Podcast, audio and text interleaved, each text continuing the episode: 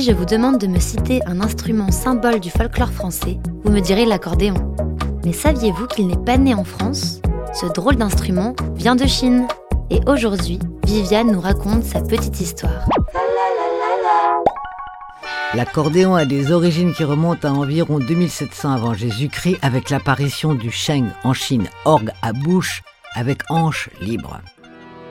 Il faudra attendre plusieurs milliers d'années pour que le sheng arrive en Europe. C'est d'abord Johann Wild qui l'introduit à la cour de Saint-Pétersbourg en 1740.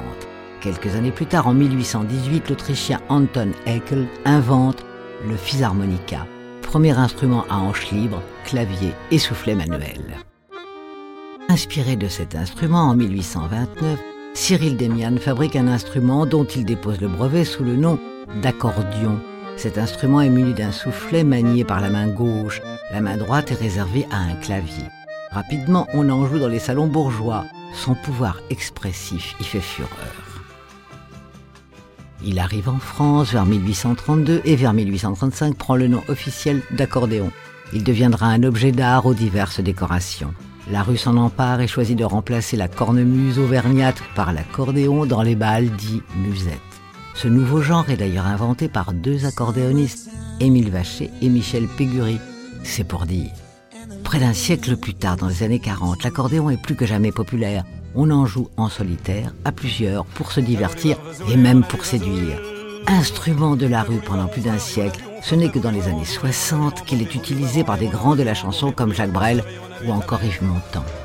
Dans les années 2000, la nouvelle scène française avec Mickey 3D, Stéphane Echer ou encore Abdel Malik redonne vie à cet instrument.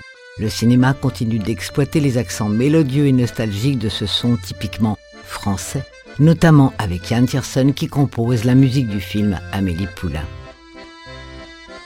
Aujourd'hui, près de deux siècles après sa création, l'accordéon est l'instrument français par excellence. Certaines entreprises, comme l'atelier Mogin, s'appliquent encore à fabriquer et à restaurer cet instrument qui magnifie tous les genres.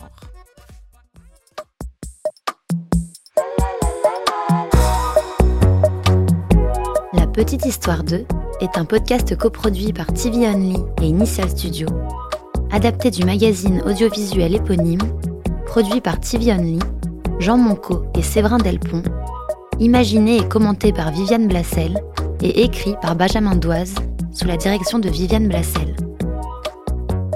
Production éditoriale, Sarah Koskiewicz et Louise Nguyen, assistée de Sidonie Cotier.